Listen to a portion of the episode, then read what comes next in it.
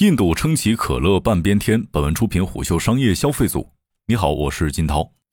前几天，可口可乐公布了第二季度财报，受二季度全球高温影响，可口可乐的销量增长明显。值得注意的是，印度成为了可口可乐关键增量市场。可口可乐财报中的信息显示，印度及西南亚区域内单箱销量同比增长达到了百分之八十。全球范围的不确定性更凸显了印度增速对可口可乐的关键价值。二季度，由于俄乌局势，可口可乐在俄罗斯和乌克兰的业务深受影响。俄乌一共贡献了可口可乐总营收的约百分之二。印度的超高温现象是可口可乐在这里供不应求的根本原因。平均三十三点一摄氏度的高温状态已经创下印度一百二十二年以来同期平均气温新纪录。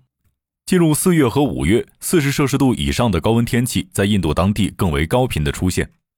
可乐在印度的爆炸式增速也离不开可口可乐公司对印度市场的重视。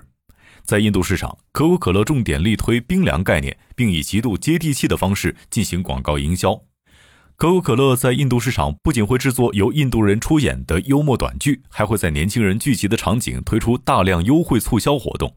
疫情后，可口可乐进一步加大了对印度市场的发力，尤其对传统基本盘、印度的中产阶层。可口可乐通过针对性的点位布局、心智营销，稳固市场。可口可乐对印度下沉市场的长期耕耘，在疫情后也进入收获期。在较早的时期，可口可乐为了让印度农村消费者也能够买得起可乐，专门推出了更便宜的迷你瓶。而从2021年至今，印度相对下沉的区域已经是可乐在当地的关键增量市场。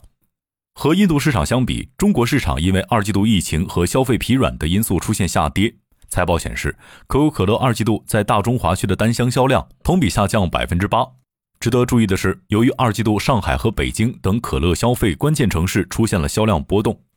居住在上海的宋硕曾经在今年四月告诉胡秀，当时他小区一度可乐断货，小区的物资运力会优先食物和药品等生活必备品，最终宋硕只能以社区团购的模式通过淘宝下单，在下单的三周多之后才收到了自己买的三箱可乐。由于可乐紧俏，在上海商贩们一度给可乐加价，有的商贩甚至以日常价格的两倍贩卖手中的可乐，这也进一步导致部分消费者对可乐望而却步。消费分析师刘畅告诉虎嗅，二季度受核心消费城市销量波动影响，以及消费疲软情况下，非生活必需品整体消费信心下降影响，饮料赛道整体不乐观。二季度以来，本土饮料新品牌和国际饮料大品牌都在谋求提振销量、尝试新品、加强年轻人粘度。在财报电话会议上，可口可乐公司董事会主席兼首席执行官詹坤杰表示，六月业务已经开始呈现复苏状态，我们将进一步把资源转向电商和 O2O，以适应消费者向居家消费转移的趋势。可口可乐对二零二二年下半年的发展颇具信心。在财报中，可口可乐调整了2022年公司全年业绩指引。在此前，可口可乐预计2022年的增速在百分之七到百分之八左右，而在新的计划中，可口可乐预计增速将达百分之十二到百分之十三。在今年六月，有资深饮料行业从业者告诉虎嗅，2022年至2023年的饮料市场竞争将更为激烈。整体上看，在下行周期内，非生活必需品的零食和饮料会受到冲击。而甜品、零食、甜味饮料，由于可以有效缓解焦虑的作用，会出现一波消费潮。但经过2016至2020，在中国市场已经有太多品牌涌入饮料赛道，甚至很多产品陷入了同质化竞争，这会导致竞争残酷。供应链或将是新一轮竞争的关键。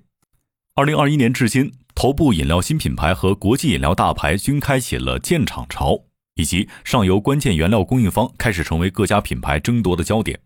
有代糖供应商曾在今年年初告诉虎嗅，他们的工厂已经二十四小时不停工生产，而订单络绎不绝。摆在可口可乐面前的是一个变化周期。在中国市场，更为年轻的九五后、零零后正在有不同于七零后、八零后的饮料消费习惯，更习惯于电商和流量端交易，更在意无糖等健康要素，更乐于尝试新品。本质上，这也是可乐在中国的年轻化挑战。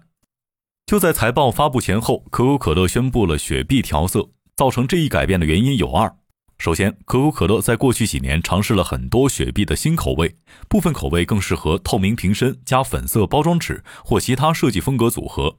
此外，可口可乐将这场改变视为环保之举。绿色瓶不像透明瓶那样易于循环使用，如果想反复循环使用塑料瓶，透明瓶身更为合适。有分析人士告诉虎嗅，这其实可以视为可口可乐在取悦年轻一代。在欧美市场和中国市场有一个共性的趋势，是更为年轻的一代人开始非常关注环保议题。不过，这样的改变可能也将给可口可乐带来一些挑战，比如已经有一些品牌准备接下绿瓶传承，借力可乐六十多年培养的消费心智，推出山寨仿品。雪碧能否在变装之后保持以往的态势呢？这将是可口可乐公司从二零二二年下半年开始回答的新考题。商业洞听是虎嗅推出的一档音频节目，精选虎嗅耐听的文章，分享有洞见的商业故事。我们下期见。